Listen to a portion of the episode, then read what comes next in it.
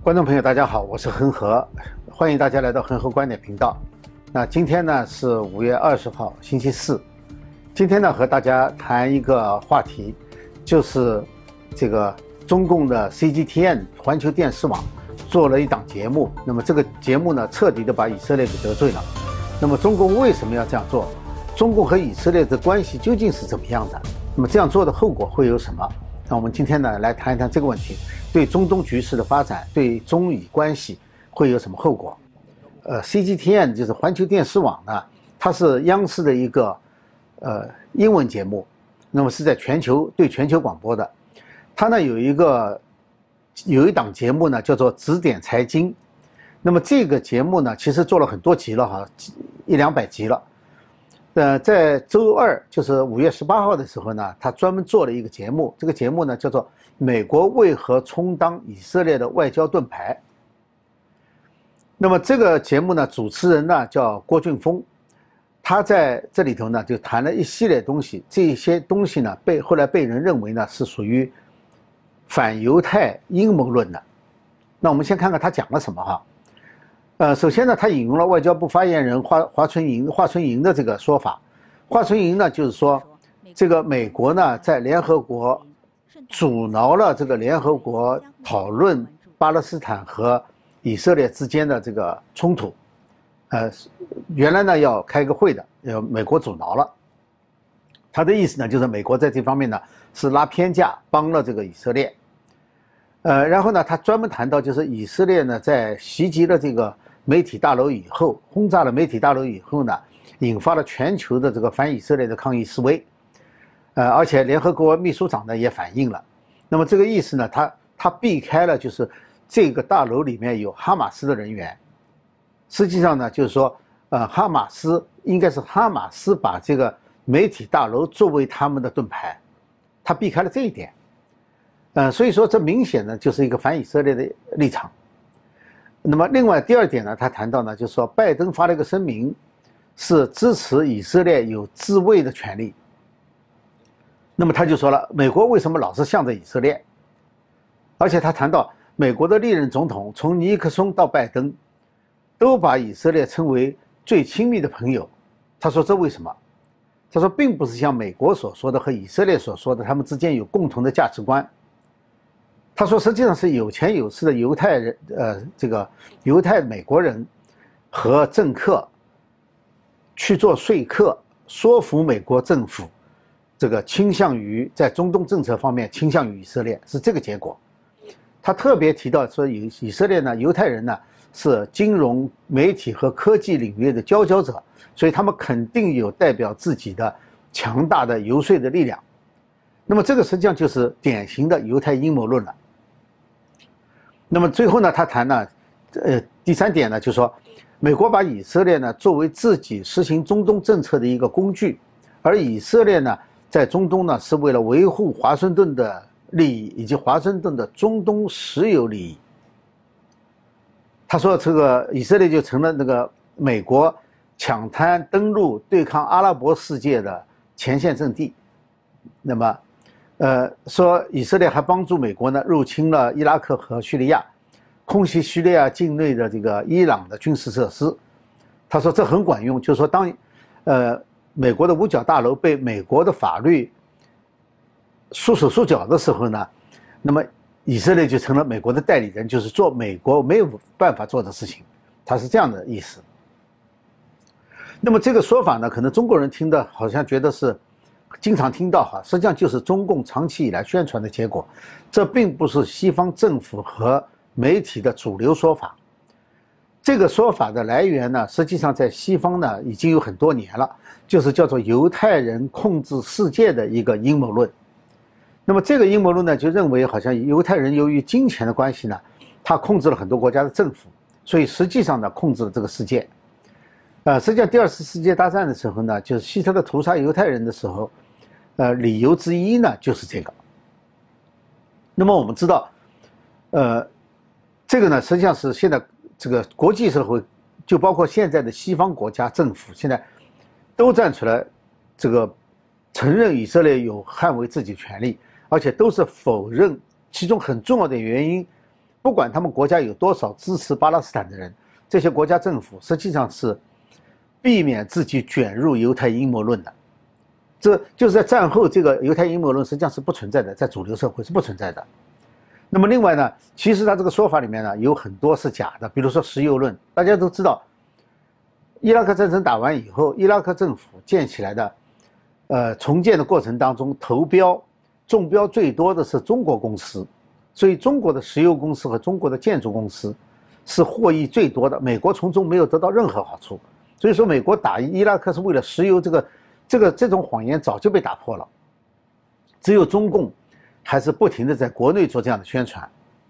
这是中国大陆的中共的这个主流观点，平时只是对外不说而已。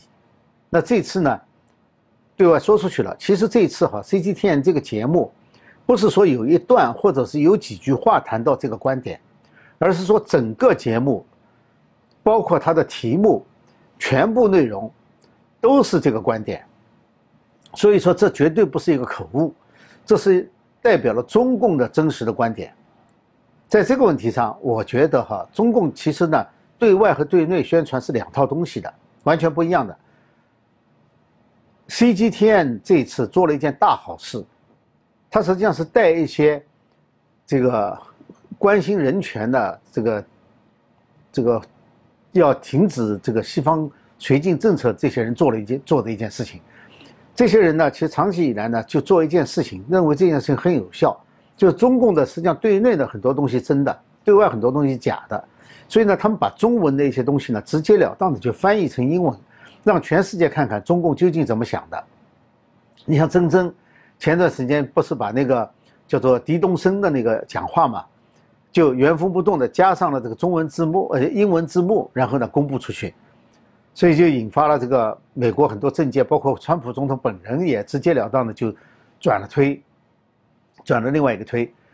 那么啊，就是认清这些人，这也是西方人。西方人其实本来啊，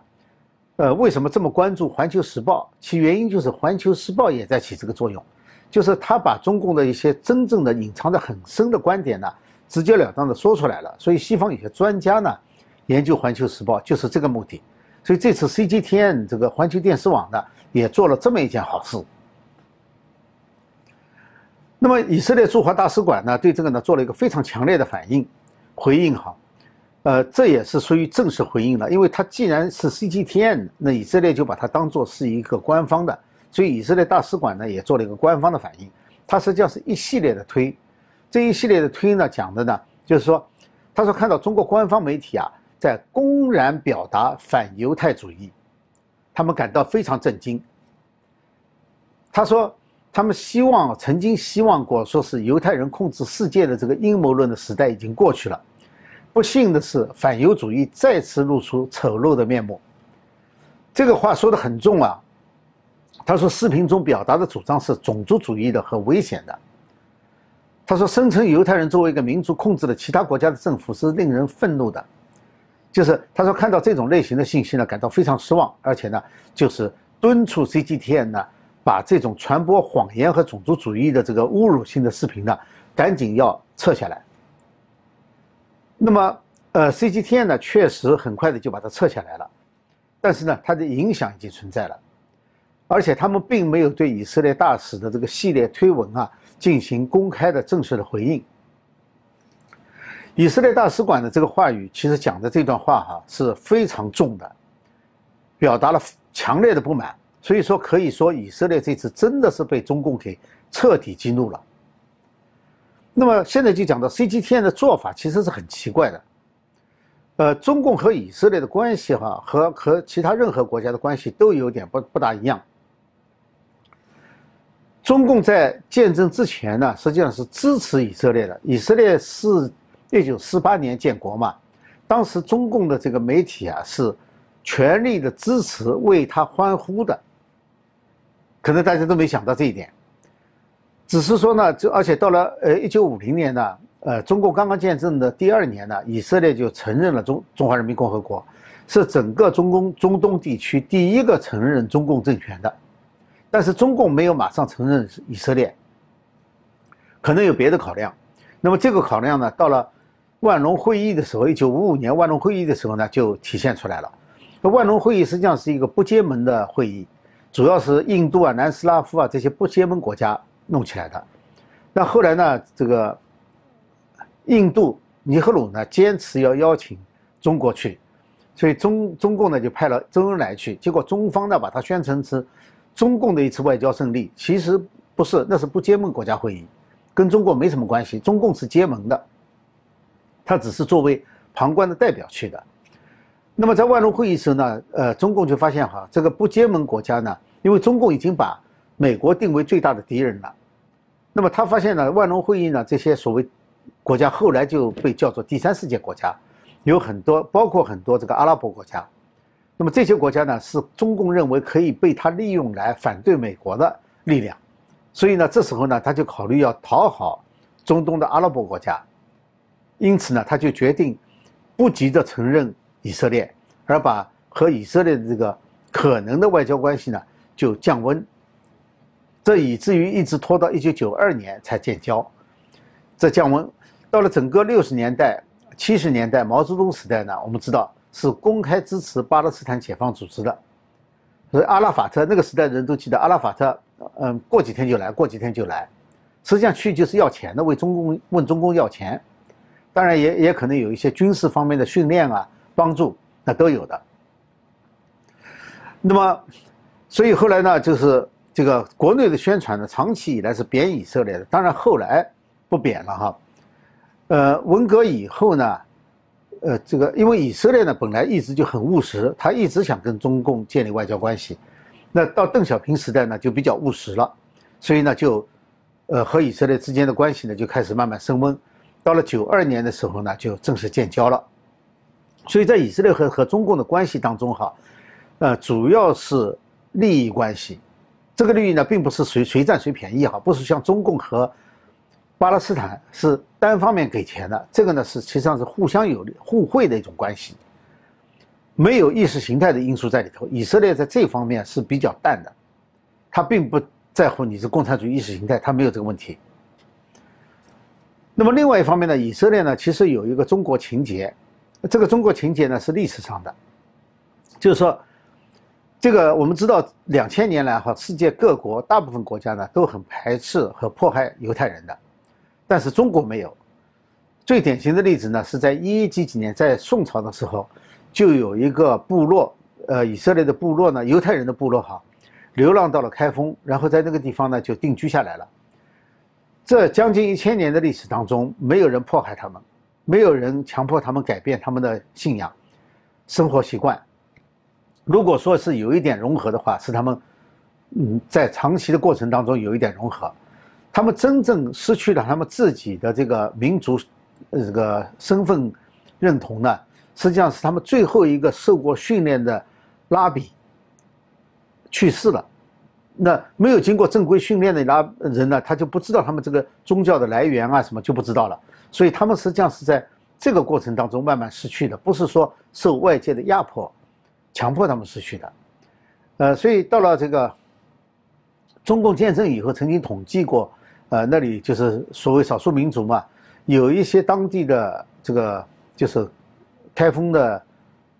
呃，那个开封的呃犹太人。甚至以为他们自己有些年轻人以为他们自己是回民，因为不吃猪肉嘛，呃，就填了回民，后来才知道自己犹太人。但然后来慢慢恢复了他们的这个身身份这个认同，有的人现在还移居到以色列去了，那是另外一回事了。这是一个，就说实际上是非常中国对于各种不同的宗教信仰在历史上是非常容忍的，所以现在中共的这种对宗教信仰的这种。打压它不是真正中国式的，不是中国文化的一部分。呃，第二个呢，就是在第二次世界大战期间，就是上海，我们知道世界各国都拒绝，包括美国都拒绝犹太难民。欧洲就更厉害了，呃，只有中国上海租界对他们开放，所以当时收留了十五万犹太难民。呃，上海市民呢还经常帮助他们哈，往他们隔着这个。围墙往里面扔食物啊，扔吃的东西来支援他们。呃，所以呢，这个到战后呢，这些人都走了，很多人后来发了财。呃，对无论是这个美国的犹太人，还是以色列的犹太人，以色列作为一个国家，对中国都非常有好感。后来很多犹太人呢，在中国改革开放初期呢，就到上海去投资，呃，一部分呢当然是为了商机，但另外一部分呢是出于感激之情，就是报答上海人民对他们的当时收留了他们。但我总觉得呢，是这个美国犹太人也好，以色列也好，在这方面呢是。用错了表情，因为中共实际上和统治的这个中共统治的中国，和以前收留犹太人的时候的中国完全不是一回事。中华人民共和国是对那个中国，就是收留了、帮助了犹太人的那那个中国的否定，完全不是一回事了。而且那些曾经帮助过犹太人的中国人，其实是被中共镇压的，是被当做阶级敌人来镇压的。呃，现在言归正传哈，九十年代以后呢，呃，中国和这个以色列的关系当中呢，有一个互相都有需求的部分。所谓需求的话呢，就是天安门屠杀以后，八九年以后呢，美国对中共实行了禁运，就是制裁，其中呢，军事制裁后来一直没有解封过。呃，有的呢是后来就解除了，但是军事制裁没有解除。那中共呢？呃，非常想得到以色列的高技术，除了军事技术以外，其他的各方面的技术，中共都非常需要。因为中国中共改搞改革开放嘛，其中呢，这个以色列的军事装备呢，有很大一部分呢是，呃，从美国进口的，很大一部分还有一部分呢是跟美国有合同可以在以色列生产的。那么再有一个呢，以色列在美国军那个军火的这个基础上呢，自己又。升级换代和研发新的东西，你比如说这次的这个铁穹系统，就是他们自己研发的。那么在这个过程当中呢，就是相对来说，它的防范就没有美国这么严格，所以中共呢可以用合法或者非法的手段呢，更容易从以色列得到这些他们从美国很难得到的东西。因此，在这个呃川普时期啊，就是考虑到这个知识产权的保护，还有呢军事机密的。反间谍这方面呢，确实有美国的一些智库或者是情报人员担心以色列可能会是一个漏洞，就是比较难防的一个部分。那么，呃，对于这个，呃，以色列来呢来说呢，他对中共呢，他也有需求。一个呢是，呃，对于周围的这个政治局势啊，还有这个对于世界一些国家对他的敌对情绪啊，包括联合国。对以色列的敌对情绪啊，那么中共作为一个安理会的成员、常任理事国的话，以色列当然希望跟他搞好关系，就是不至于在联合国那么被动，呃，所以说这是一方面有求于中共。另外一方面呢，其实以色列呢还有一个问题，就是他他要个很多基本建设。我们知道这种发达国家哈，他很难找到普通的民工。你像美国呢，很多都是靠南美过来的，你比如说墨西哥啊或者其他国家来的这些。就是比较多一些。那中国大陆呢，它整个发展过程呢，靠的是农民工，就是都有一些这种，就是属于这个体力劳动的工人这方面的。那欧洲也是，你比如说在德国，可能就是原来的土耳其人，其实都有这个情况。那以色列面临的问题呢，就是他以前巴勒斯坦人啊，还有一些阿拉伯人呢，在这个。因为以色列那里是最发达的国家嘛，都到那里去打工，但是马上就牵涉到一个安全问题，所以后来呢，他在大规模建设的过程当中呢，一些中国的公司呢中了标，中国公司中了标以后呢，他不仅这个带去了这个技术啊，或者是中标以后他就去这个建设嘛，他还把民工工人啊，建筑工人都带去了，那么。从以色列角度来看的话呢，这是一个比较安全的做法。所以在以色列，你可以看到很多很多的华人。这些华人呢，大部分呢，除了一部分可能是福建啊、浙江啊到那里去经商的以外，绝大部分呢，实际上是中国公司在以色列建筑的时候带去的那些建筑工人。啊，这个和别的国家都不一样，他不是就近的那些工人。呃，所以在以色列，我还碰到过很多这样的人，都是属于建筑公司。过去承包的或者其他的公司啊，去承包项目的那些工人，有不少这样的情况，所以它是一种互惠的关系。那么既然这样的话，CGTN 为什么要制作这么样一个节目，来得罪以色列，严格的说，就是这种公然羞辱以色列这个反犹主义的宣传，即使在国内也没有这么公开，这么多这么多年都很少有了。呃，因为毕竟啊，你一个人要交一个朋友是不容易的。中共在中东哈是没有真朋友的，绝大部分都是问他要钱。你看巴勒斯坦就是问他要钱嘛。那个。呃，巴勒斯坦就就此向国际社会要钱，联合国要钱，那中共呢，恐怕也不可能从他们那里得到什么东西。而以色列呢，它不是单纯的问你要什么东西，实际上它是一个互惠的。我刚才讲了，也就是说，这就是这个交朋友是交小人还是交君子之间的关系。当然，中共喜欢交小人，喜欢撒钱，然后别人就跪求他，呃，支持他，他就很高兴。那以色列跟中共的关系呢？严格的说，以色列还真的是一个君子君子式的朋友。君子的朋友是很稀有的。我想主要的原因呢，可能是出于反美的目的。正如他说的，就是美国确实是以色列最强大的盟友。那么，我们也看到这个节目里面哈，反美的成分实际上是大于反犹的成分的，就是反犹太的成分。他就是在反犹的时候，他要也要加上去，实际上反的是美国政府，这是一一部分。另外一部分呢，就是他要这个作为反美的旗手，就是他要在国际上摧毁美国为首的国际秩序，要建立他的国际秩序的话呢，他就必须团结美国的敌人，或者他认为是美国的敌人的，所以说他就要讨讨好巴勒斯坦解放组织。哈马斯啊，还有一些支持巴勒斯坦的这些这些中东的国家，还有一些其他的国家，所以说就是为了这个，他也要反以色列，这是很重要的一个因素。这个等于是他的外交政策哈，在中东政策上，他有一点退回到万隆会议时候的那个那个等级去了，有点那个味道。但是这个 CGTN 的这个事件哈，它不会没有后果，不会不留下阴影。因为 CGTN 是代表中共官方的喉舌，它是代表中共的党媒嘛，中央电视台嘛。那么在这种时候，他在以色列最困难的时候，在他背上插了一刀，人们不会轻易忘记掉的。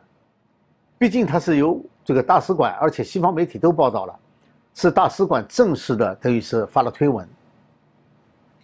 实际上，对中共来说，这是个非常大的挑战。中共一旦有了全全球影响力，现在是世界第二强，他想跟美国分庭抗礼。但这几天调子低了一点，但实际上没有改变。他不知道，作为世界领导人，他是需要有责任的，不是得好处的。那么这个责任，在历史上他一贯是支持巴勒斯坦这个反以色列的运动的，国内宣传他一直也反犹太人。那后来呢，他又想拉拢这个以色列人。那么这一来的话呢，就成一个问题了，就是中东本来的两邦哈，巴勒斯坦和这个以色列这两邦，像中共以前遇到的问题呢，是一方是中共，另外一方呢是，或者是被中共看成是朋友，或者是把它看成是敌人。你像“一带一路”这些，就是中共去拉拢他们，那美国呢，中共就去反对他。那现在是他们对方两边打起来了，那你怎么办？对于中共来说的话呢，他就没有这方面的策略，因为他的全部策略的建立的基础啊是反美，也就是说他要去挑战美国的国际秩序，也就是说他的这个整个全球战略呢是属于破坏性的，就是破坏美国主导的国际秩序，它不是建设性的，呃，所以说他没有这一套方案，没有这套思想。就是严格的说，就是机会主义的，只要是反美的，他就可以加入，他就可以去主导。呃，在具体手手手段上哈，因为他没有一个自己的全球策略，所以他就不会有一个完整的全球的这个具体的做法。就是对于什么事情怎么怎么，那么一碰到这个，如果是双方他都想拉拢的，就像现在以色列和巴勒斯坦的话，那么。他的这个机会主义的外交，他就不灵了，而且真挑战美国的外交就不灵了。一旦这样挑战了以后，马上牵涉到他要把以这个以色列拉进去了，